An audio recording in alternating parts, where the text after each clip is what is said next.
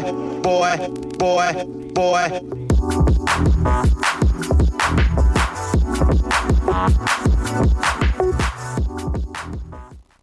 Tous les mardis à 20h au Théâtre Sainte-Catherine, c'est la soirée Art Machine. Art Machine. Venez découvrir le show le plus éclectique en ville. Humoristes, musiciens, clowns, artistes burlesques et autres what the fuck se partagent la scène du Théâtre Sainte-Catherine.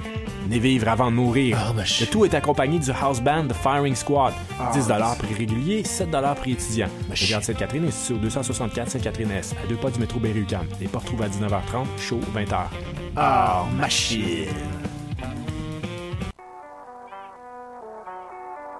What a day? Et c'est Robert Nelson de À la claire ensemble sur les ondes de choc.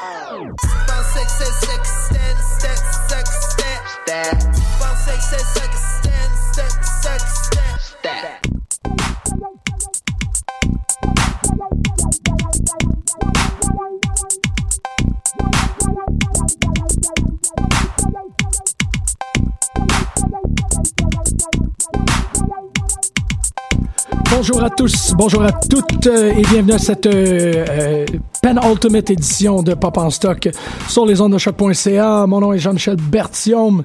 Aujourd'hui, on fête ben on fête la fin de l'année, on fête une année assez particulière, une année assez occupée mais une année assez floue si on se fie aux commentaires de nos de nos collaboratrices et, et ben, tout le monde en général, c'est comme un espèce de drôle de fardeau d'avoir à faire un, un, un year-ender parce que tu te retrouves à faire et c'est essentiellement pour, pour vous expliquer un peu l'ambiance dans laquelle on est depuis les euh, depuis la dernière demi-heure.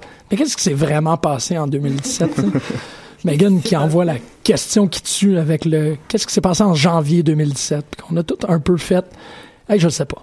Oui, oui, c'est flou, c'est loin, là. c'est- Je sais. Il fait froid en janvier, je sors pas. Moi, qu'est-ce que tu veux que je fasse en- au mois de janvier?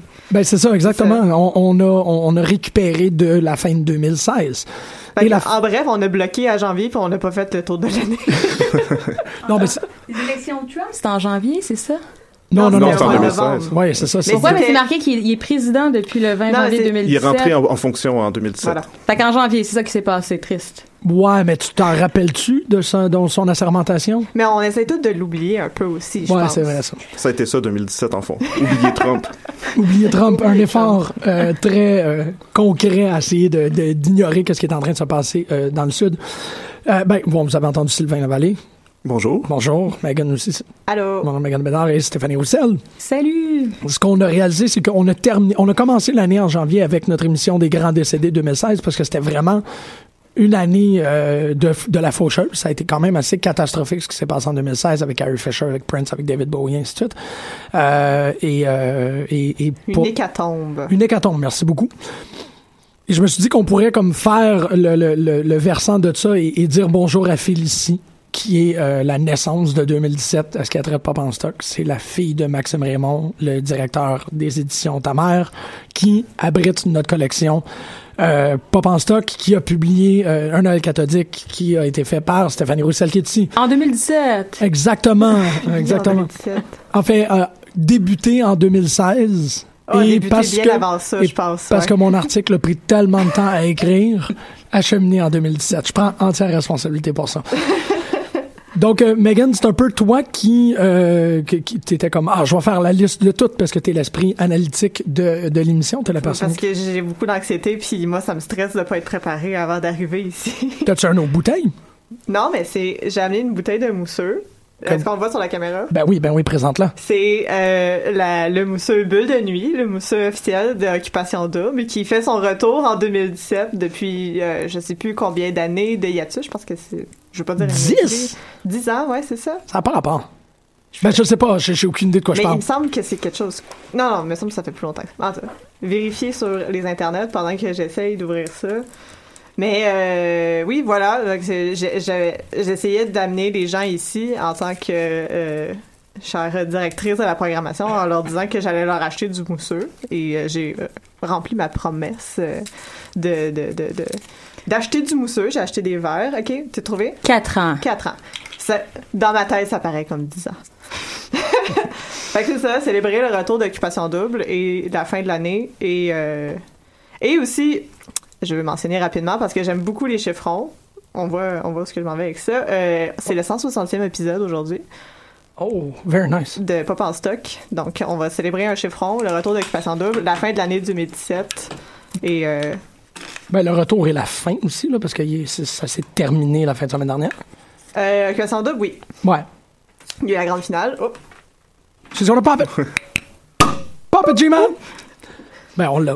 Tout est, tout est à la bonne place.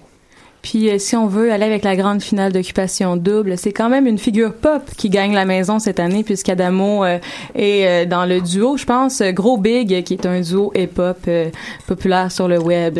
Donc, euh, grande figure populaire euh, qui, euh, qui remporte dans une télé-réalité euh, tout aussi populaire, j'imagine.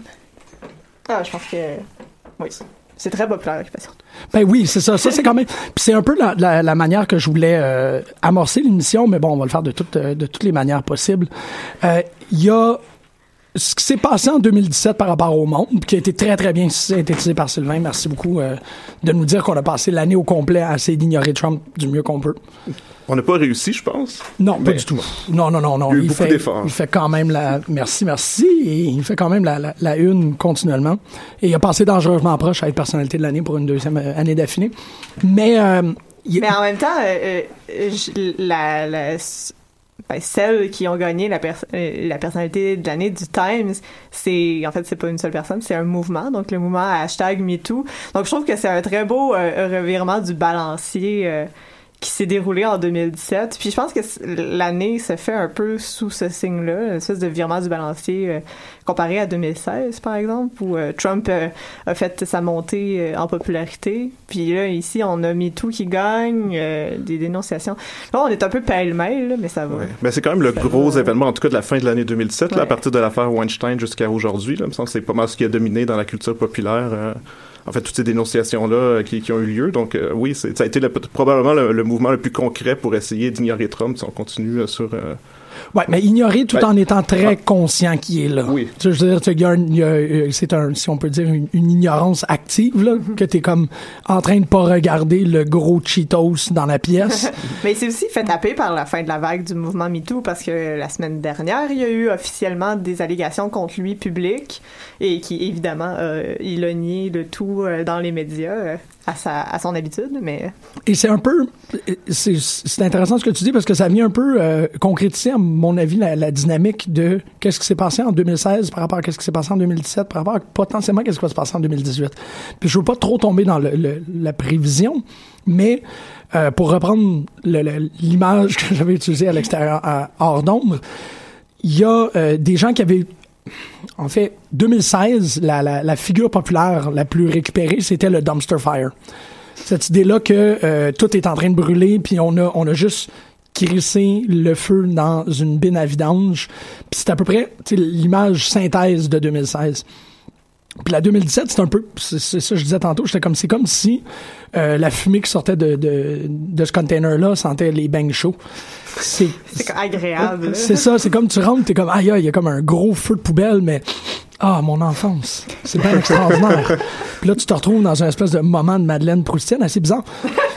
Mais Oui. J'allais dire, ben, j'allais rebondir là-dessus, surtout que prie. MeToo, euh, si, euh, je pense que ça a autant marqué l'imaginaire de 2017 par rapport à- aux années passées, parce qu'au Québec, on, on se, on se rappelle que c'est le troisième automne de dénonciation euh, par rapport aux agressions sexuelles. En 2015, il y en a eu un surtout centré euh, pour les professeurs d'université. Ah, oui. En 2016, il y a eu agression non dénoncée euh, qui était qui était mondiale. Puis euh, là, en 2017, on a le mouvement MeToo, qui est peut-être le premier mouvement à avoir des répercussions concrètes et euh, dans les les embauches, si on veut, mais comme il est parti de Hollywood, avoir des, euh, des répercussions concrètes dans les choix euh, de production de films, dans l'imaginaire populaire euh, au complet. Donc, on n'est plus juste dans une question euh, politique euh, de dénonciation comme il y a eu les, les années précédentes, mais on est dans une, une restructuration de la culture, du monde culturel. Donc, peut-être que c'est pour ça qu'on a encore plus l'impression que, que ça marque 2017, alors qu'on oublie un peu, euh, moi je les oublie pas, mais certains oublient un peu qu'est-ce qui s'est passé les, les années précédentes. Mais là, quand on, quand on se dit que Netflix euh, annule euh, des productions ou euh, change complètement Ouais. le scénario, que c'est C'est comme... ça, enlever euh, toutes les... euh, mon Dieu, j'ai oublié son nom. mais Kevin Spacey qui a été Ouais. Ouais, il y a euh, reshooté Kevin- au complet. C'est pas Netflix, par contre, c'est Ridley Ouais. Scott. Mais... Mais il y a tous les shows de ah merde, l'humoriste. Louis C.K. Louis Oui, C.K. c'est qui ont été retirés de Netflix Oh, ouais. le lendemain des délégations et de ses excuses. Euh, c'est ça, il y a eu des actions très concrètes qui se sont faites dans des laps de temps très rapprochés entre les, les, les dénonciations et c'est ça, les conséquences. Les conséquences étaient vraies et il y a eu un- une vague de peur et on était très contente de ça. Ben oui, c'est ça. Puis c'est- c'était là où l'analogie avec le dumpster fire, mais, à mon avis, intéressante, c'est que dans le concret, les choses ont, ont cramé, mais l'imaginaire s'en est sorti bonifié en quelque sorte. Tu sais, je prends l'exemple de House of Cards. Le, le, le, le renvoi euh, unilatéral et, et l'excision complète de Kevin Spacey dans l'imaginaire américain fait en sorte qu'on va avoir une sixième saison qui est uniquement concentrée sur Robin, sur euh, Robin Wright. Fait que c'est comme un espèce de moment où l'imaginaire se. Quand je dis l'imaginaire, je parle des productions culturelles, se porte mieux de cette manière-là. C'est comme tous ces trucs-là très concrets que, que, que vous décrivez amènent des conséquences qui bonifient l'imaginaire et qui rendent l'imaginaire plus intéressant. Mis à part, euh, bon, certaines embûches par rapport à, à l'univers des films de, de DC notamment, là, qui ont souffert de tous ces problèmes-là, mais pour ça n'a pas réglé quoi que ce soit.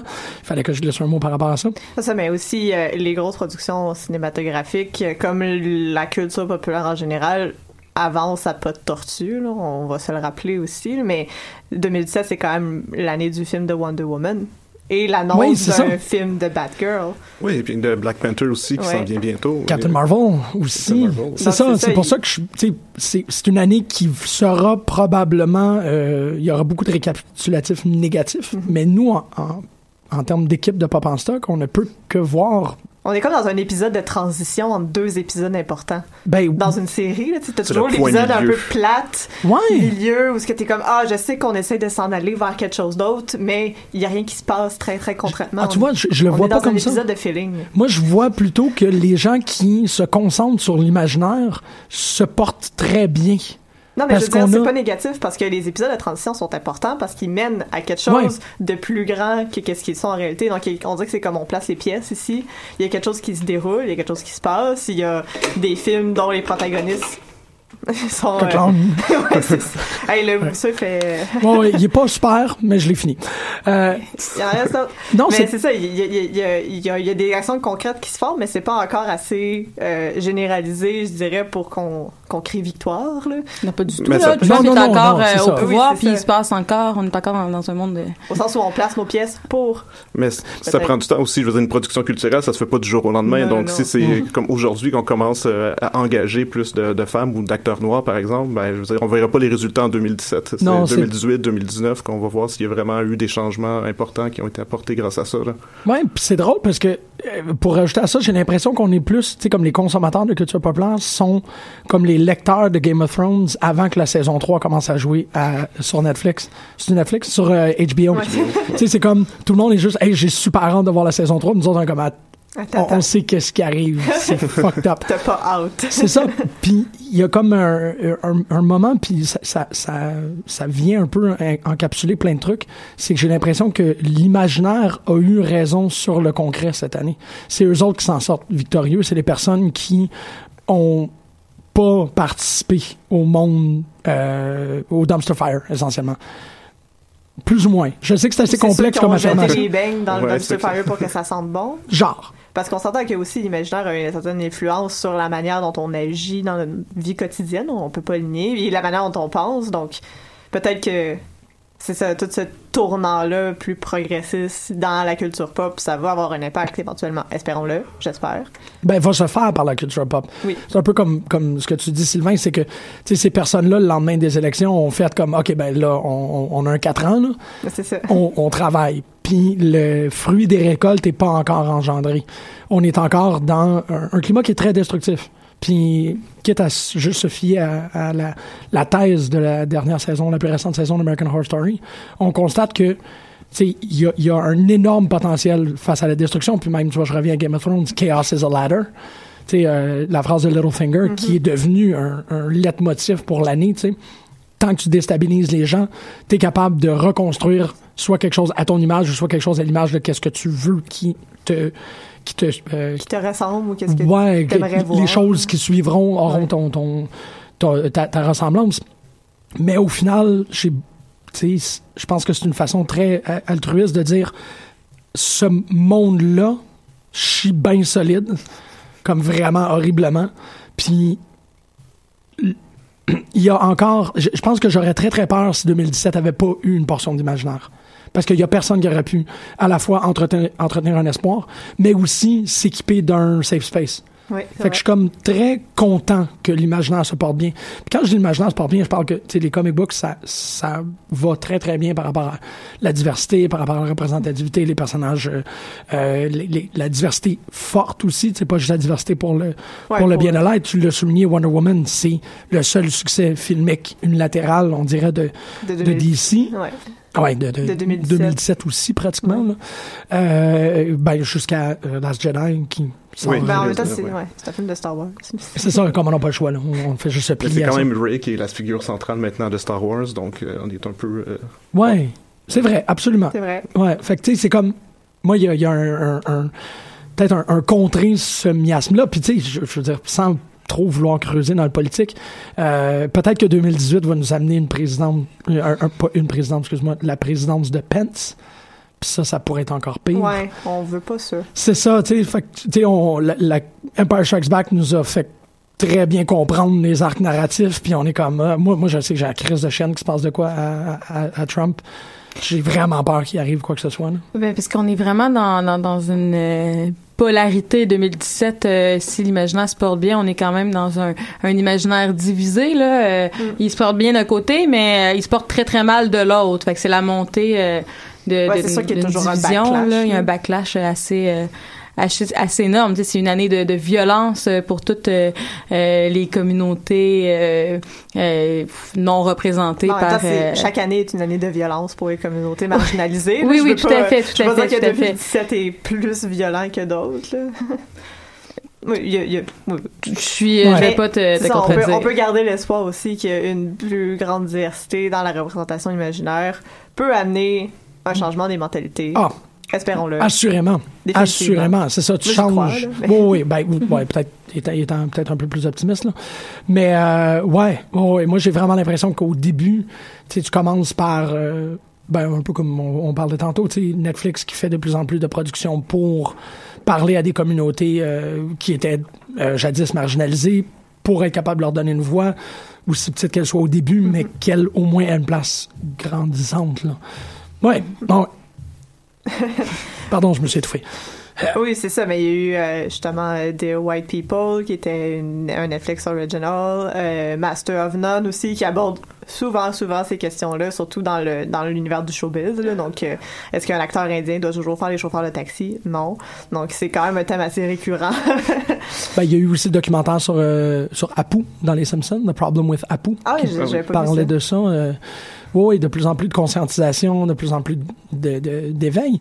On peut-tu dire que ça s'est passé? Parce que c'est ça, bon, vous voyez que j'allais mener l'émission avec comme qu'est-ce qui s'est passé au Québec, qu'est-ce qui s'est passé dans le monde, mais bon, on va, on va scraper ça tout de suite. Ne- ne nous faisons pas d'idées.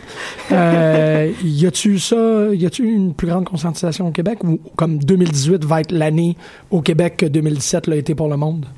Oh boy. Ben, c'est Oh. Yeah! Trépas 3 qui sort bientôt, là, donc ça, ça donne pas. euh, ça donne pas d'espoir. Euh, mais je dirais qu'on est toujours à la frontière peut-être au Québec.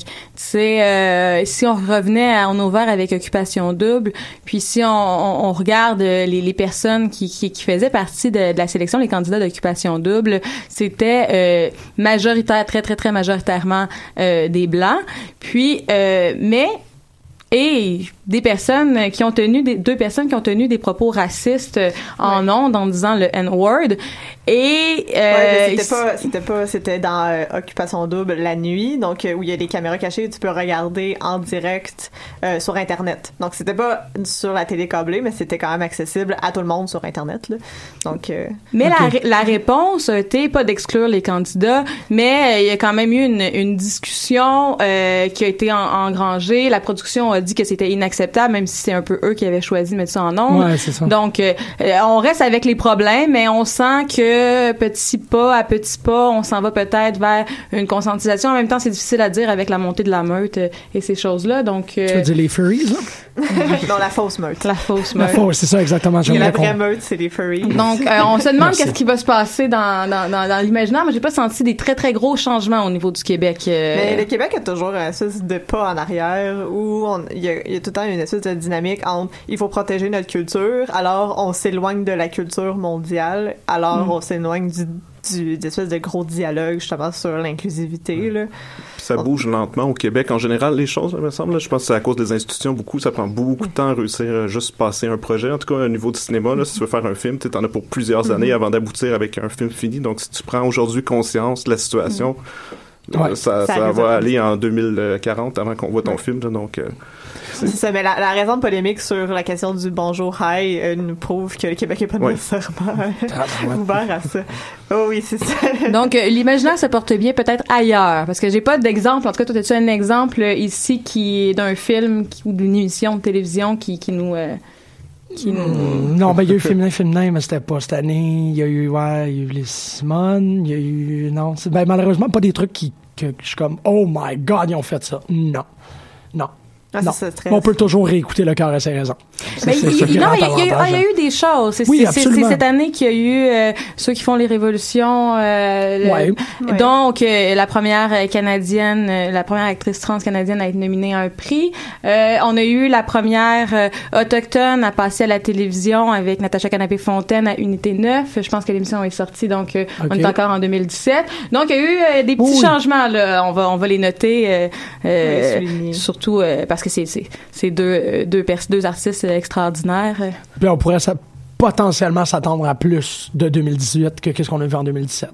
Bon, on va espérer. Mais surtout que c'est drôle parce que est-ce que c'est cette année? Non, en fait, le 2000 au Québec, est-ce que 2017 de Québec est le 2016 du restant du monde? Je sais pas, hein. Parce que nous autres, on a comme perdu Réchant du Jambe. Ouais. C'est ça qu'on a pris un, un gros pas en arrière. Ouais. C'est comme des drôles de. C'est tellement des. On sort du coq à. Tu trouves? Mais j'adore ça. Moi, je trouve ça moi. ultra cohérent. Ce qu'on est en train de faire. Ben moi c'est ça moi c'est ça mon timeline dans ma tête de 2017, c'est juste des euh, des flashs, je sais pas c'était quand, je sais pas c'était où. Ça Ouais. s'est passé. On le- Ben oui. Ouais. Euh, moi, je faisais le saut avec la, la, la mortalité pour que Sylvain puisse nous parler de, de, De Jerry- mort. Ben oui, parce que toi, tu venais de parler des décès. Ah, euh, juste, ouais, juste, je veux juste dire que j'ai trouvé un site avec tous les décès, fait qu'on va pouvoir faire une tous liste. les dessins. tantôt. Oui, il y en a eu beaucoup. J'avais oublié que David Bowie, d'ailleurs, était euh, en janvier 2017. Et- Ah oui, OK. Oui. Ça veut dire que c'est pas un 2016, c'est un 2017. Non, non, c'est, c'est, oui, c'est bien janvier euh, 2017. Ah là. ben là, me semble, en tout cas. Parce que Son album Ah ouais? est sorti début janvier, donc ça devait être... euh, il est sorti ouais, très très près c'est- de... il, est sorti, il, est, il est mort 3-4 jours après la sortie de l'album. Donc, C'était euh, pas l'année dernière? à moins que ce soit janvier l'année- 2016. C'était hein. 2016, oui. Parce que vous l'avez nommé tantôt, donc je sais pas. je- moi aussi, ma chronologie... est Ah, il est mort en janvier 2016, c'est Ouais, ça? c'est ça. Ah, ouais. c'est ça. Ouais, pardon. Ok. Ouais. Ouais, ça fait bien plus qu'un an. Ouais. Mais pour, euh, pour, euh, pour vous juste rappeler rapidement, on pourrait faire un, un à la fois, parce que euh, euh, Jerry, Jerry Lewis est mort en janvier, mais il y avait aussi euh, John Hurt et Bill Paxton, moi, Oh, shit, fan, Ah, c'est vrai, Bill Ben oui, Paxton, c'est ça, qui sont morts en janvier. Euh, Chuck Berry, euh, c'est Roger Moore, Ouais. Adam Le West. meilleur James Bond, le meilleur Batman. le meilleur Batman et le meilleur James Bond sont, nous ont quittés en 2017. Euh, je vois, Hugh Hefner est mort. Donc, Ouais. euh, C'est- pas mal ça. Et évidemment, euh, Jerry Lewis. euh, Jonathan Demi aussi. euh, ouais, c'est vrai, c'est de ça que tu voulais parler, mais oui. Oui, ben oui, les, les deux, moi, c'est en tout cas au niveau du cinéma, c'est les deux qui m'ont le, qui m'ont le plus marqué. Là. Ouais. Euh, je pense bien. Puis puis il y, a un- il y a un lien quand même un peu entre les deux parce que pour moi, c'est deux euh, deux formateurs de communauté en fait d'une certaine manière, deux deux personnes qui nous montraient comment se lier à l'autre. Euh, donc, euh, c'est- c'était qui meurt en 2017, il y avait quelque chose de presque euh, pas prophétique, mais en fait, pour moi, c'était quand même important dans l'année. Euh, dans le cas de Lewis, en fait, euh, pour moi, c'est quelqu'un qui, qui, est, qui est dans le cinéma, qui est le cinéma lui-même. Le, le cinéma est inscrit jusque dans son corps, en fait. Et euh, souvent, ça, ça prend... Ça, ça prend des tournures éthiques, en fait, dans la manière euh, qui, qui, qui joue avec son corps et qui, qui, a- qui a un, euh, où, en fait euh, le, le- le- défi c'est tout le temps de synchroniser l'image avec le son. En fait, il est très réputé pour ça, pour euh, faire des, euh, des, des, des scènes où son, son, corps en fait va jouer la musique qu'il joue comme si c'est son corps qui émettait la musique qu'on entend sur la bande son. Et donc, le- le- le- la, manière de, de lier l'image au son, en fait, c'est pour lui une manière aussi de, de, de sur quand il joue avec Dean Martin, par exemple, c'est une manière de lier deux êtres ensemble, donc d'essayer de, de créer une relation éthique qui passe par la texture même du cinéma. Euh, voilà, donc ça, et Jonathan Demi, lui, euh, en fait, aussi avait ce- ce- cette idée-là de rassembler des communautés, en fait, dans ses films, de rassembler le plus grand nombre de genres cinématographiques possible, de rassembler le plus grand nombre de communautés possible dans le même plan. Euh, donc, pour moi, c'était deux artistes ça, qui, qui jouent beaucoup sur, sur euh, comment créer une communauté, comment rassembler des gens. Euh, enfin, donc c'est pour ça que je voulais, je voulais les soulever. Euh, Jerry Lewis peut-être particulièrement parce que c'est un génie qu'on, euh, dont on parle assez peu, là, qui a la réputation d'être juste aimé par les Français, bizarrement, même s'il était ultra populaire aux États-Unis euh, jusqu'à sa mort, en fait. Ouais, il y a eu Euh, comme un 10-15 ans où c'était. Je pense que c'est les Simpsons qui ont parti ça. Moi, je sais pas que vient juste la France où, qui en comprenait fait. Euh, ouais, c'est, un cliché euh, nord-américain qui, qui a l'air de, de venir de la critique aussi un peu quand même, de certains milieux d'élite qui comprenaient, qui aimaient plus ou moins les simagrées enfantines et naïves de, de Jerry Lewis, qui est souvent ramené à quelqu'un comme un enfant. Puis euh, c'est vrai qu'il y a quelque chose d'un peu euh, inconfortable de voir euh, Jerry Lewis embrasser une femme, par exemple, vu qu'il y a, y y tout le temps l'air d'un enfant, d'un, idiot un peu, donc il y a, il y a quelque chose d'assez Wow! malsain. J'ai jamais vu ça. Mais euh, mais en fait c'est vraiment quelqu'un qui pour moi avec euh, Chaplin et euh, Tati et Keaton et tout ça c'est un des, des grands génies de l'humour euh, enfin de, de l'humour du, du comique Totalement. américain ben, Ah cinématographique en fait Puis c'est-tu à peu près en 2017 que comment ben en fait c'est peut-être plus vers 2016-2017 où les euh, il a commencé à avoir à faire surface les euh, les dernières ou les seules bobines qui existeraient de The Day the Clown Cried. il me semble qu'on en parle depuis quelques années Ouais. mais euh, c'est ressorti au moment de sa mort évidemment là, mais Qu'on avait euh, trouvé une demi-heure ou un truc comme oui ça. là, c'est ça ouais. ouais, qu'on avait retrouvé mais ça je pense que c'est un film qu'on verra jamais ou euh, Mm. Pour les pour les gens qui seraient pas au courant de qu'est-ce qui s'est passé avec ça, c'est que Jerry Lewis avait commencé en- avait fait la pré-production et le Il avait tourné. Il- le film est Au fini. complet? Le film est terminé. Il il l'a caché après la- la- l'avoir euh. Il veut pas le montrer. euh. Ben- en fait, il joue il joue un humoriste dans un camp de concentration. En fait, c'est comme La vie est belle, là, pratiquement. Ouais, mais qui est, Mais, euh, euh, qui est engagé pour amener les enfants dans les chambres à gaz. Oui, exactement. C'est le, le, le Pied Piper des, de, de Auschwitz. Ouais. Et donc, après avoir fait le film, il s'est dit, ben, je suis pas sûr que c'était une bonne idée.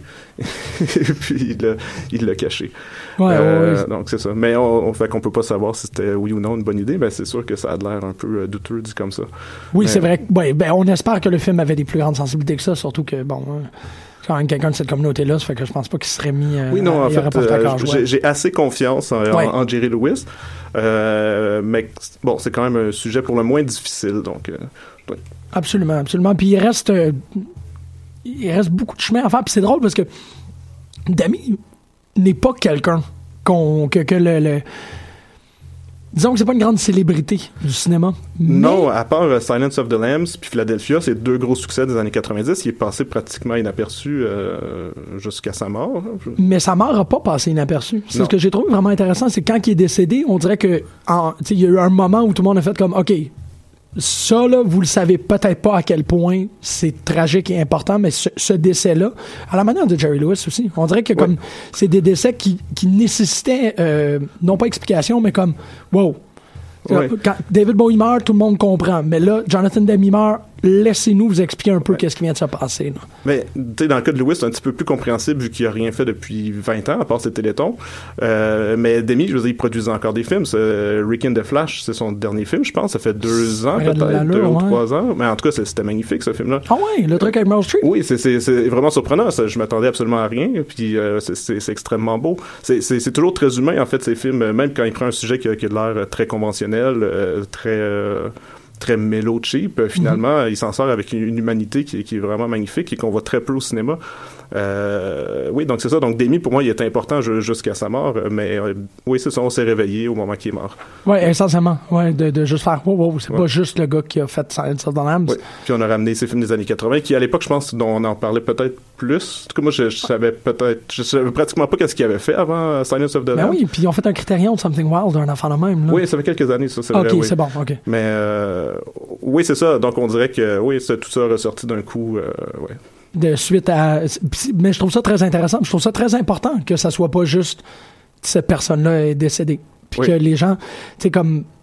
euh, Alan Rickman, quand il est décédé, tu sais, il y a eu comme une espèce de grosse vague par rapport à au rôle qu'il a joué dans Harry Potter. Je m'excuse. Ah Hard. Qui, qui joue?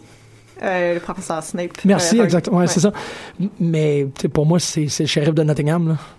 Non, C'est- c'est Die Hard. Hans Die Gruber. Hard Ouais. aussi, c'est Hans Gruber. C'est ça, mais c'est tellement générationnel. Mais je pense que le fait aussi que euh, Harry Potter avait un, un, a un si gros fandom a fait que ça a fait une grosse vague quand Alan Rickman est mort parce que c'est un personnage super important de la franchise. Fait que comme nécessairement quand t'as des milliards quasiment des personnes qui réagissent, tu réagis avec eux aussi. Ah oui, non, mais je suis pas, pas contre le fait que ça a été associé de cette manière-là, mais moi, je me rappelle d'avoir fait comme, ouais, mais c'est Sheriff of, Sheriff man, il, il est malade. Mais c'est aussi un peu comme quand euh, Christopher Lee euh, est mort. C'est chacun avait sa vision Ouais. de. Christopher Lee. Il y a autant de. Christopher Lee que de personnes qui le, Et qui- voilà. ouais, qui, qui étaient en deuil. C'est vrai, c'est vrai. Mais c'est là où c'est- bon, au moins 2017 a pas été comme une, grand, une grande hécatombe pour des figures qu'on devait expliquer. Mais un peu, oui, parce que tu dis Roger Moore, puis tout de suite, j'ai fait comme c'est le meilleur James Bond, puis je sais que je vais me faire, tu sais, je vais me faire faire caca sur la tête pour Il y a déjà des commentaires. Exactement. Puis Adam West, c'est la même chose, tu sais. C'est comme quand tu dis qu'Adam West, c'est le meilleur Batman. Ben, ben, ça, c'est une évidence, non? C'est pas. exactement. Mais ça, ça, ça dépend aussi de com- comment les gens imaginent ces figures-là, James Bond et Batman, dans leur tête. Peut-être qu'il y en a qui, euh, pour eux, le meilleur Batman, c'est... euh, Dis-le pas. Michael Keaton. Ouais, c'est ça. Ben, T'aurais pu ça. dire pire, c'est correct. Oui, mais tu sais, quand t'es né avec les Batman à la télé, c'est sûr Mm. que c'est Adam West qui, est- qui est ton Batman. Moi, ça l'a jamais changé. Je- c'est- c'est- Ouais, mais non. Toute, Ah, toute c'est personne. ça. Puis ça dépend de ta conception du personnage. Moi, personnellement, j'ai jamais vu les, les, euh, les émissions, euh, ben, la, euh, la série télé avec Adam West. J'ai vu le film. OK, on termine l'émission immédiatement et Mais- tu t'en viens chez moi. Je remercie Sophie Croteau de m'avoir fait des copies de toutes les Batman. Merci Sophie. C'est bon, on va faire un marathon à Noël. euh. Dude, t'en as aucune idée. C'est tellement bon. Si on les écoute en français, on peut les écouter avec tes enfants aussi. Ouais, j'écouterai pas en français. Euh, Non, c'est ça, malheureusement. Mais le film en français, il est hilarant. C'est une excellente traduction. Tu parles Dark Knight Rises? Non, le Batman non, the Movie. Batman. le- Look. Non, euh, oui, Oui. oui. Et pour honorer, faut aussi que vous écoutiez la trame de commentaires de Batman the Movie. Parce que Adam West et Burt Ward la font en personnage. Fait que la Ben première, non. oui, la première ligne du commentaire, c'est Look, Robin, a movie. c'est extraordinaire. Euh, T'en avais d'autres dessins? Euh, ben, rapidement. Il y en a plein. Mais c'est ça, moi, euh, ce qui m'avait plus marqué, c'est vraiment euh, John Hurt et euh, Bill Paxton. Paxton, c'était rough parce qu'il avait, Ah, fait oui. un, il avait fait un Mark Maron comme deux ou trois semaines avant. Il était, il était super correct. Ah oui, il- ben c'est ça, quand, quand ça, ça, ça tombe de façon aussi tragique, c'est c'est toujours un, un plus gros choc que quand la personne, par exemple, Que John comme- Hurt était quand même assez âgé ou... Euh, Puis il été magané depuis, il est magané depuis 88. Ouais, mais là. John Hurt, c'est pas. Mais puis aussi écouter le, le Maron de la semaine d'après, où lui-même, Mark Maron, réagit au fait que, il, tu sais, il est comme, OK, ben, mon invité s'en vient, la chaise est là. Bill Paxton, il était là Mm-hmm. la semaine dernière. C'est vraiment un moment de... de, de, de- Ça, je l'ai roulé, ce air-là. là. C'est un, c'est un moment de balado-diffusion de podcasting vraiment important pour moi. non, c'est vrai, c'est sûr. Voilà. Puis- puis- et parlant, c'était c'était ça mon truc, c'est vrai, le, le, le- ça m'a comme connecté. C'est Oui, ok, bon, je vais assumer le fait que l'émission est décousue à cause de moi. Mais je c'est vais- correct, c'est je pense que ça fait partie un peu de la personnalité de Pop en Stock. Je vais pointer le doigt, c'est aussi ta 2017 faute. était décousu, c'est de sa faute. Ouais, C'est la faute à 2017. Le, le, le grand gagnant par rapport à l'imaginaire québécois, c'est la balado-diffusion. Je suis quoi? Rien, rien. Ah ben là, tu peux pas faire des en ondes et penser que tu vas t'en sortir. On va mettre la caméra sur toi tellement que c'est ce que tu mérites. La balado-diffusion au Québec, euh, la 2017, ça a été une année assez exceptionnelle. Puis, on est à comme une demi-heure, ça fait que c'est le moment un peu de faire une tranche puis une plug. Là. Euh, bon, ça fait cinq ans qu'on fait la, la- la- le podcast de Pop en Stock. C'est cette année qu'on a eu l'énorme explosion par rapport à notre auditoire, où qu'on a eu les commentaires, qu'on a eu les, les meilleurs collaborateurs, collaboratrices aussi. C'est comme assez extraordinaire. Megan qui, qui, qui est devenue animatrice. C'est comme, c'est vraiment une année. Mais je constate aussi que euh, on est comme sans dire que que, que non attends je veux pas dire ça de cette manière-là ce que je veux c'est me rephraser sur le fait que la, la popularité de, bal- de l- de la consommation de la balado-diffusion au Québec est aussi tombé au moment où l'émission s'est comme placée dans qu'est-ce qu'elle essayait de faire. Puis je trouve ça très, très, très euh, le fun. C'est très important. en fait. C'est ça. C'est- je suis juste comme, oh shit, c'est super le fun qu'on a enfin, tu sais, on sait qu'est-ce qu'on fait ici, on sait à quoi qu'on sert, on sait, euh, chaque, toutes les, les, les collaborations ont l'air d'être totalement conscientes de qu'est-ce qu'ils sont capables d'apporter et ils sont très confiantes et confiants de qu'est-ce qu'ils sont capables d'apporter. Puis ça a comme tellement bien tombé au moment où tout le monde se met à écouter le balado, ils sont comme, ah, ben, qu'est-ce qu'il y a de populaire au Québec? Puis on est comme, ben, tu t'écris populaire Québec, puis tu te retrouves un peu Ouais, c'est ça. sur C'est balado de de la culture populaire, euh, tu sais. On est en haut de les. euh, c'est juste à cause du mot-clé en plus, c'est pas nécessairement. Ben non, parce que c'est aussi, tu sais, pour tous les gens qui ont, qui ont, euh, qui ont voté sur iTunes, ben, qui, ont, vrai. qui ont mis les, les notifications sur iTunes, les gens qui ont écrit des commentaires, ou, tu sais, on s'est retrouvés dans un, un, un perfect storm, pour citer Wolfgang Peterson. Puis c'est super le fun, puis je trouve ça, le f- je trouve que la, la forme de la balado peut aider, puis sais, pour mettre une continuité par rapport à ce qu'on disait en 2018, tu sais, c'est vraiment une forme concentrée d'information qui aide la- le développement de l'imaginaire, puis le développement de qu'est-ce qu'on pense qui est possible, qu'est-ce qu'on croit qui est impossible, qu'est-ce qu'on veut défaire dans l'impossible. Puis pas penser ça qui est un peu là pour pour tout le temps conserver l'imaginaire dans la meilleure position possible. Fait que c'était comme De- mon... D'y réfléchir, mais en même temps d'essayer de l'amener. De Oui. plus loin, de, de, d'amener aussi euh, les gens à réfléchir un peu comme qu'on le fait. euh. c'est je, euh, je me rappelle plus mais je pense que c'est Julien Paré-Sorel qui m'avait raconté que tu peux pas quand tu parles d'un domaine tu peux pas tu, tu peux faire du tort mais tu peux juste faire du tort à ta barque quand tu parles d'un domaine tout ce que tu fais c'est de mettre de l'eau où le niveau monte. Fait que tu fais juste mieux flotter les bateaux de tout le monde. Quand tu parles en positif, t'es en train de rajouter de l'eau dans la mer. Puis quand tu parles en négatif, t'es en train de faire un trou dans ta barque. Puis, Ah.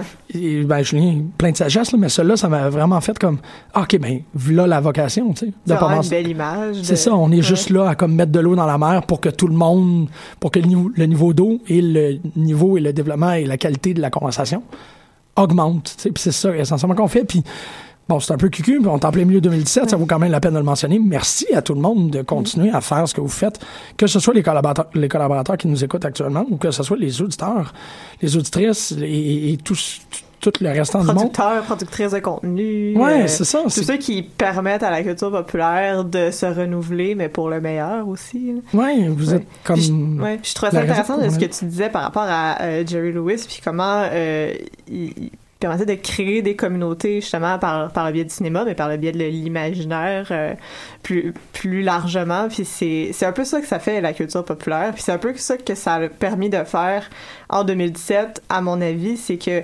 en ouvrant le dialogue à plus de diversité, ça fait juste créer une plus belle et plus grande et plus riche communauté par le biais de l'imaginaire et par le biais de toutes ces, ces nouvelles œuvres là, qui, qui, qui surgissent. euh, et aussi, euh, on s'entend, c'est une culture de consommation, mais quelle culture de consommation et de célébration de qu'est-ce qu'on est en tant que, que société. En tout cas, moi, je suis contente de l'avoir.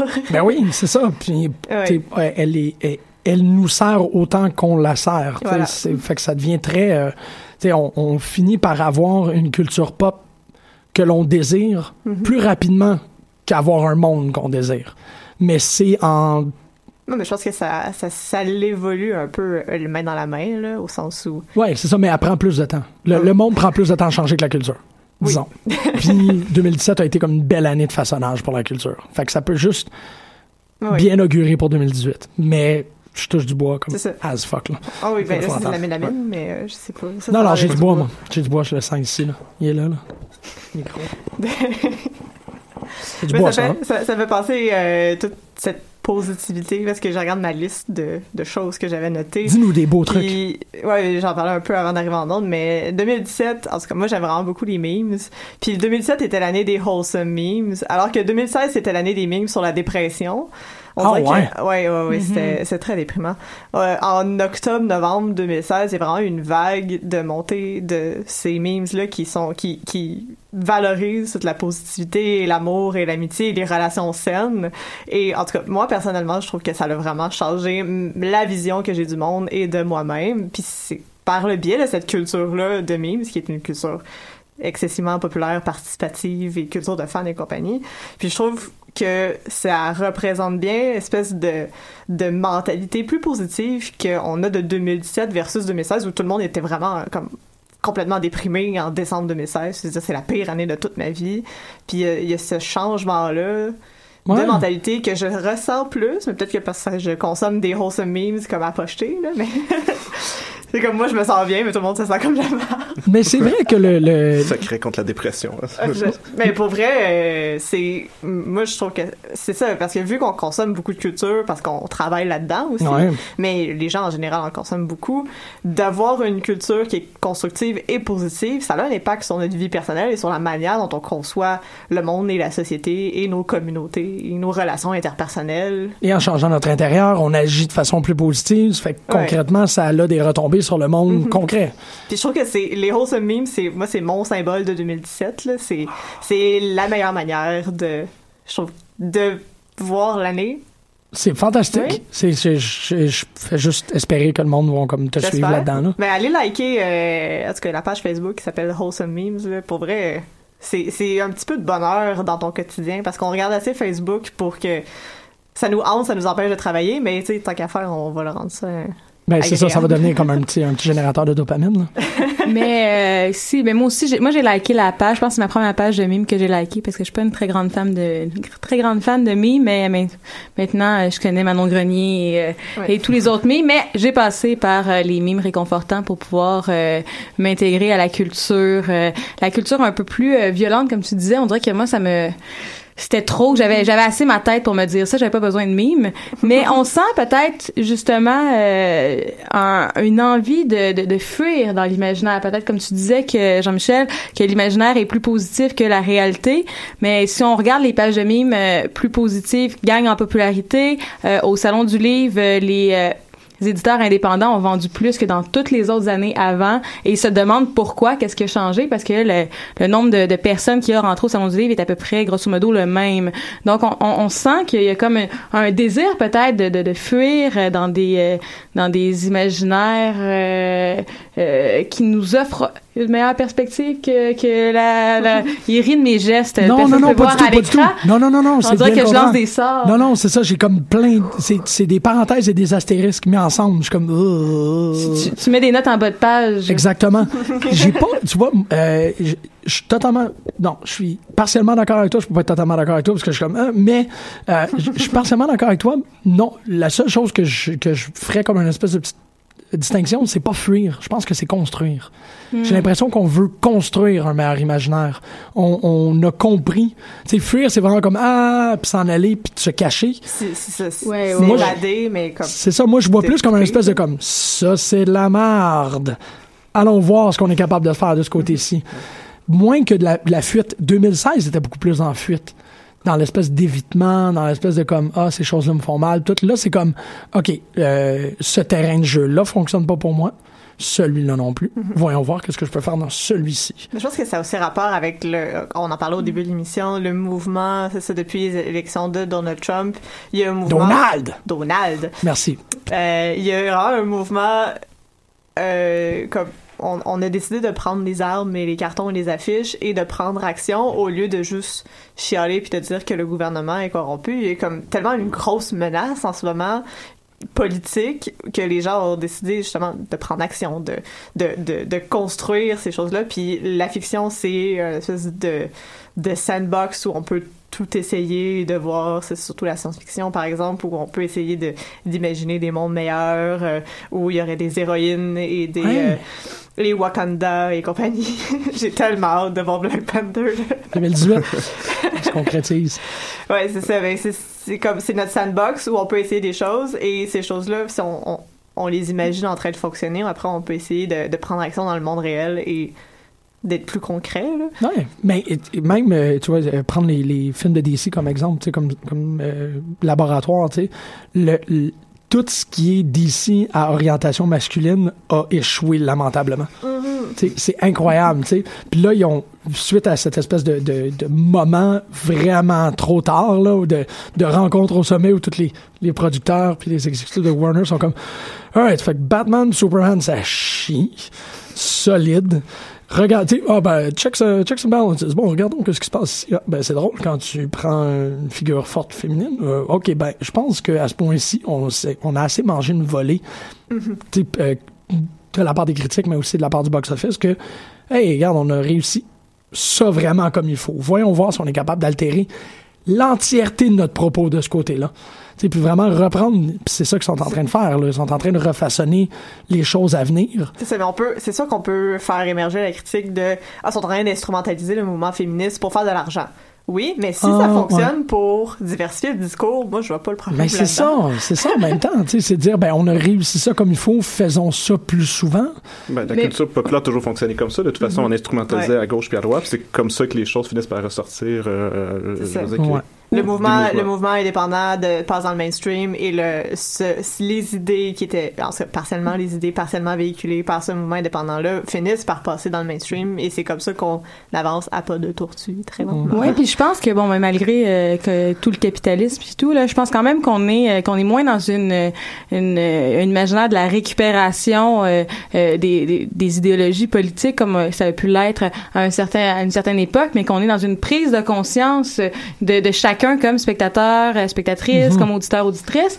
Euh, on sent, moi, en tout cas, je trouve qu'on sent, puis quand on regarde les, les mouvements comme MeToo, euh, dont on parlait un peu plus tôt, on, on, on sent qu'on, que les gens prennent conscience de l'influence qu'ils peuvent avoir pour changer les choses, puis pas à un niveau euh, politique macro comme dans une élection euh, Ouais. euh, américaine où euh, les gens sont un peu désabusés depuis. Là. puis euh, où les, les résultats sont catastrophiques, mais dans, dans des dans des dans des plans culturels où tu te dis qu'en tant que consommateur ou peut-être parce que euh, les, les cultures euh, plus marginales ou l'autoproduction ou euh, les Ouais. autopublications euh, euh, sont de plus en plus possibles, de plus en plus foisonnantes. On, on a de plus en plus le choix de ce qu'on regarde. Que là, les, le, le mainstream n'a pas, a pas le choix de suivre si on veut, parce que sinon les gens ont, ont tellement d'autres possibilités de consommation. se mettent à jour. et même que je pousserais sur le fait que euh, l'indépendant a réalisé qu'il était capable de faire des choses que le, le, le massif, l'omniprésent était pas capable de faire. Puis je pense que tu voulais, ou du moins je pense que on, on peut travailler ensemble vers parler de euh, Carl Bessette. Ah, je, je, c'était pas ça mon objectif, mais on peut, on peut. Mais tu sais, c'est ça, c'est qu'on... On, euh, Mais oui, mais oui, Oui, définitivement. oui, oui, parce oui, que oui. C'est ça, qu'est-ce qui s'est passé? C'est que des, des, des, des domaines plus marginaux qu'on qu'on associe tantôt à l'élite culturelle, tantôt à quelque chose que, qui, qui ne concerne pas du tout le mainstream, a réussi à faire. Mais je vais laisser Stéphanie en parler plus parce qu'elle connaît vraiment mieux le sujet que moi. Là, On dirait que le micro, il pue tout d'un coup. Elle a comme fait... Ah.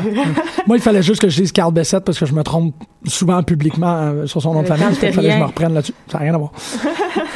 Mais tu sais, c'est ça. C'est que pour reprendre l'exemple, tu sais, euh, les éditions de l'écrou ont réussi à orchestrer le plus long. C'est pas les éditions de l'écrou. Ok, merci. Parce que c'est euh, c'est Carl Bessette qui est éditeur euh, aux édi- qui est fondateur de- des éditions de l'écrou, mais il l'a fait avec Quinca, euh, Frank Poul euh, qui est un slammer de, de Sherbrooke et Baron Marc-André Lévesque. Bon, c'est l'initiative de Carl Bessette, ce dont euh, vous êtes euh, ce- en haleine de vous demander de, de ce dont on parle. Euh, c'est Cœur ouvert qui est euh, le plus long micro libre au monde de poésie, c'est-à-dire que pendant 9 jours, 24 heures sur 24 au Sporting Club, euh, une personne a pris la parole au micro et il n'y a pas eu plus de 30 secondes de silence euh, entre les lectures de poésie. Euh, bon, poésie au sens large, euh, ça pouvait être une lecture de roman, de Nietzsche, de ce que vous voulez, de livres de cuisine. de livres de cuisine, Oui. excellente. euh, Maryse, Maryse. Un qui a lu du Johan Benoît, euh, Merci, Maryse. c'était incroyable. Puis il y a, mais c'est vrai qu'il y y a une considération dans, dans, dans, ce genre d'événement. Un, un, il s'in- il s'inscrivait dans le Festival international de littérature, qui est un, un événement très institutionnel de,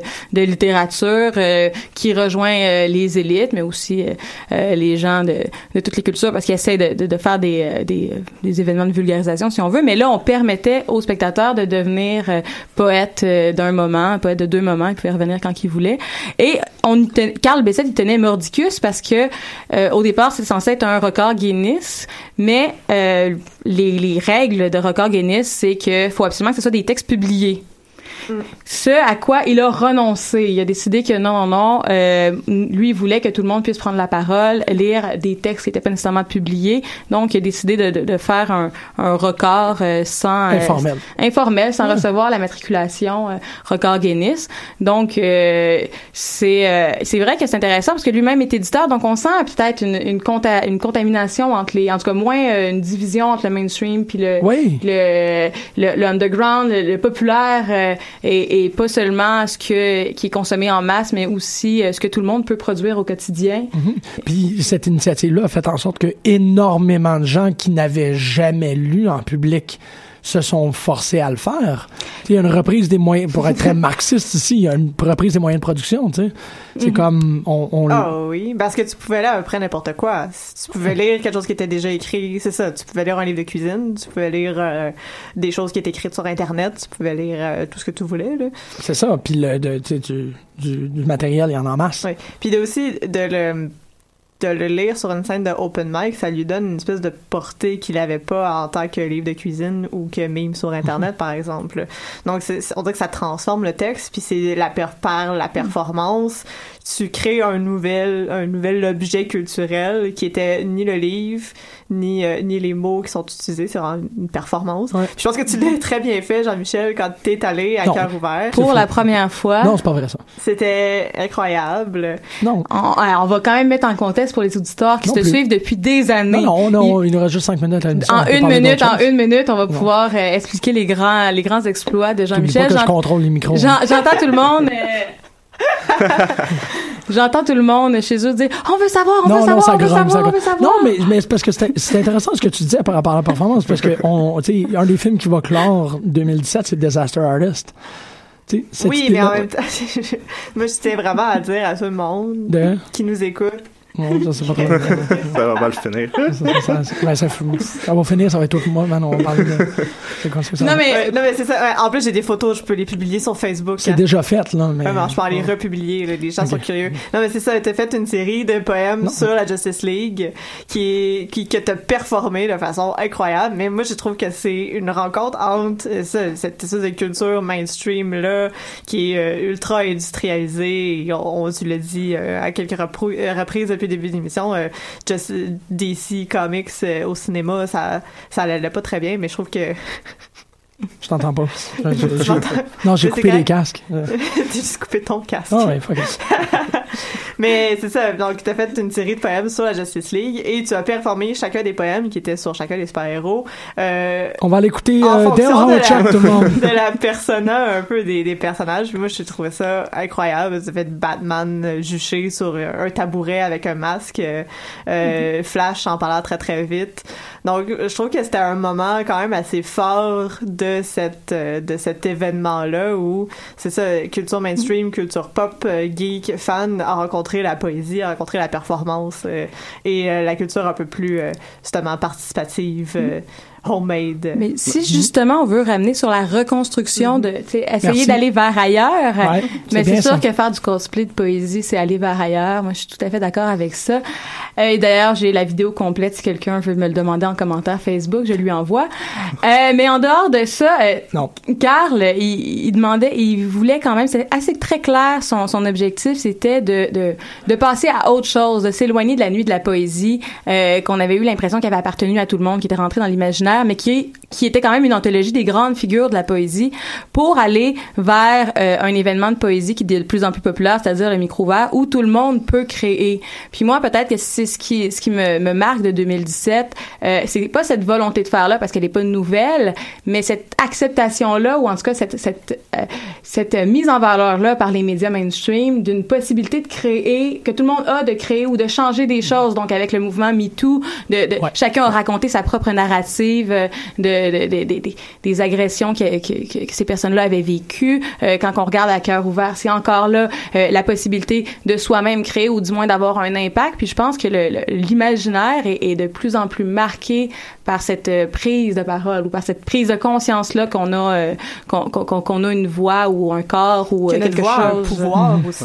qui- Mais moi, tout ça, en fait, ça, me fait penser à ce qui serait ma figure clé de 2007. Peut-être Pat- le film de Pa- Patterson de Jim Jarmusch, je sais pas si vous l'avez vu, qui Non. est sorti ici en 2007, en 2016. Dans le reste du monde. Mais c'est ça, en fait, c'est un poète qui regarde autour de lui, qui regarde les gens qui vivent autour de lui, qui écrivent des, qui écrit des pièces, qui écrit des petits poèmes. C'est magnifique et c'est juste ça, en fait, c'est exactement ça, des, quelqu'un, euh, tout le monde a le droit à son petit carnet de poésie, de, en regardant autour de lui, de, de produire. euh, Patterson, et- ouais. oui, c'est magnifique, c'est, c'est, ouais. Mais c'est incroyable. Ben, ça, c'est mon petit dada. À, Patterson. à- non, non, à quel point la poésie est devenue quelque chose d'un peu mainstream parce que si on regarde dans The White People, il y a un moment où il y a un micro ouvert de poésie, puis là, bon, euh, il y a des performances de personnes blanches euh, qui veulent parler du fait euh, qu'il y a eu une fusillade, ben, que, que, que Noir a été menacé par un policier. Puis là, ils font des choses un peu ésotériques, euh, vraiment ridicules, euh, dont tu Puis après, euh, la personne qui a été elle-même menacée par le policier se met à lire un texte poétique d'une force incroyable. Et moi, j'ai été fascinée de voir que dans une série télé, il y avait un micro ouvert. Oui. Ça m'a complètement jeté à terre. J'étais, hein? C'est euh, ok. On en est là, tu sais, on en est là dans cette idée-là de, de, de chacun peut créer, chacun peut euh, C'est peut. ça. Et cette, cette, peut être publié. justement, cette agentivité de création-là est représentée par la suite dans les œuvres plus mainstream, dans les fictions plus populaires au sens euh, de masse. Là. Mhm. Donc, il y a comme une espèce de circulation de tout ce discours-là qui était quand même assez important, je pense, en 2017. Puis, euh, pense que ça représente bien, oui, qu'est-ce, que, qu'est-ce qui est arrivé cette année. Ouais, ouais, ouais, c'est, oui, ouais. Je voulais comme clore avec ta figure, toi, De... pour 2017. On a Patterson, on a... Ah, mais moi, je l'ai dit tantôt, c'est les wholesome memes. Ah ouais, c'est vrai. Ok, moi j'en ai pas. T'en as pas, ben là, t'aurais pu y penser. J'aurais pu y penser. J'aurais pu aussi dire que euh, Die Hard, Ouais. qui a été un, un leitmotiv à toute l'émission, essentiellement. On a parlé de Die Hard euh, à toutes les 7 minutes pour les gens qui s'en ont pas rendu compte, euh, a été rajouté au registre euh, national Oui. du cinéma. Ah, ouais. Gremlin aussi, non? C'est pas ça?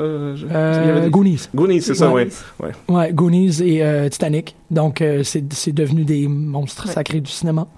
Des films qui Ouais. existeront pour toujours. Puis, ça peut représenter quelque chose, c'est que on a aussi, en quelque sorte, sacré des objets qui étaient mal aimés à leur époque, puis qui sont maintenant comme qui ont été assez revendiqués comme des classiques, qu'on est capable de dire comme non, non. Mais dont l'influence est assez importante pour être prise en considération aujourd'hui, même si c'est pas considéré comme du cinéma au sens euh, classique. Non, c'est des grands films. C'est- quand même des grands films qui ont une très grande influence sur qu'est-ce que le cinéma est devenu aujourd'hui et qu'est-ce qu'il deviendra dans le futur. Et même aussi, si on parle de Titanic, des trames sonores aussi, il faut toujours Oui. souligner l'immense travail de, de euh, El Diva euh, Céline Dion. Shit, man. Céline, Céline, I'm all about it. Sérieux, s'il y a quelqu'un qui a perduré en 2017 euh, plus que n'importe qui au monde, c'est Céline mais Dion. Céline, Céline cette année euh, a fait euh, un, un beau comeback. Sérieux? Fashion et Ouais, tout. ouais. Ah oui, Oh, son comeback shit. fashion, c'était assez Ouais. impressionnant. Là. Moi, j'ai écouté la vidéo euh, 25 fois. Hey, je suis content qu'on termine là-dessus. sur les habillements, les, les habits neufs de Céline Dion. C'est tellement extraordinaire. Euh. Est-ce qu'on est-ce qu'on est poche puis on fait nos, euh, nos euh, résolutions pour 2018? On est, on est du poche? Moi, je pense qu'on est capable. Est-ce qu'on est, Ouais. est-ce qu'on, est-ce que vous avez des résolutions? Avez-vous réfléchi à ça? Wow. Aller au gym, boire plus de bulles de nuit? Je boirais définitivement plus de bulles de nuit. En fait, je- ce que je vais, ce que je vais admettre, c'est que la, le poids des résolutions dans les dernières années a été très, très, très euh, euh, difficile à entretenir. Fait que Ah, je mais pense les que je- résolutions, c'est toujours difficile à entretenir. ouais, Mais avez-vous des projets, par exemple? Quelque chose que vous aimeriez euh, réaliser? Par exemple, je, je, je vais y aller avec le mien. Là. Quand j'étais dans le sud récemment avec euh, Roxane, euh, Roxane euh, Ben oui. Chartrand, a.k.a. Janeway, qui est venue ici à l'émission Voilà. parfois. Et euh, vu qu'il n'y avait pas d'Internet puis que j'avais pas grand-chose à faire, j'ai commencé à écrire de la poésie de Club Med. Fait que mon objectif pour 2018, maintenant je le dis à la radio, tout le monde le sait, c'est de publier un zine avec ces poèmes-là. OK. avec elle. J'ai- C'est comme contractuel, j'ai plus le choix de le faire, tout le monde va l'attendre. Ouais. Ben, dans la même veine, je pense qu'il y a beaucoup de travail euh, suite à euh, Terroir Terreur que j'ai fait pour ta mère, de faire peut-être une version un peu plus longue, un peu plus étoffée pour faire un, un Whole Newton Universe du, euh, de la littérature terroiriste au Québec. Fait que je pense que ça serait le truc que je pourrais me promettre de faire en 2018. C'est bon. De, de On- consolider l'univers de la littérature du terroir en un seul roman Yes. cohérent et fonctionnel dans lequel il y aurait euh, l'apparition de l'étoile de John Dee dans la constellation de Cassiope euh, qui a amené euh, ou qui a présupposé ou qui a préfiguré la montée de l'Empire britannique puis que ça pourrait se culminer sur la montée d'un empire québécois tout en n'étant pas très séparatiste. Espérons que ça pas de sens. Je pense pas.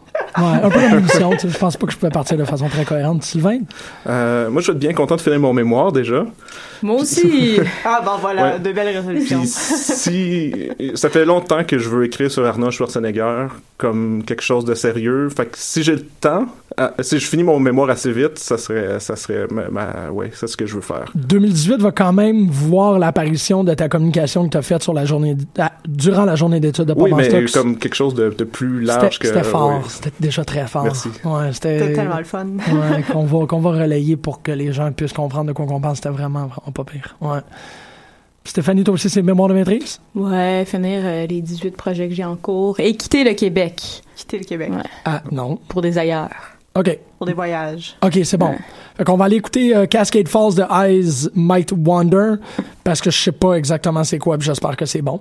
Mais de toute façon, vous allez l'écouter pendant 14 secondes. Bonne année! Passez une très Bonne belle. année. Ouais, ben oui, c'est ça. Merci beaucoup euh, aux collaborateurs, merci aux auditeurs, merci à tout le monde en général. Et euh, euh, hey, shit. Ben,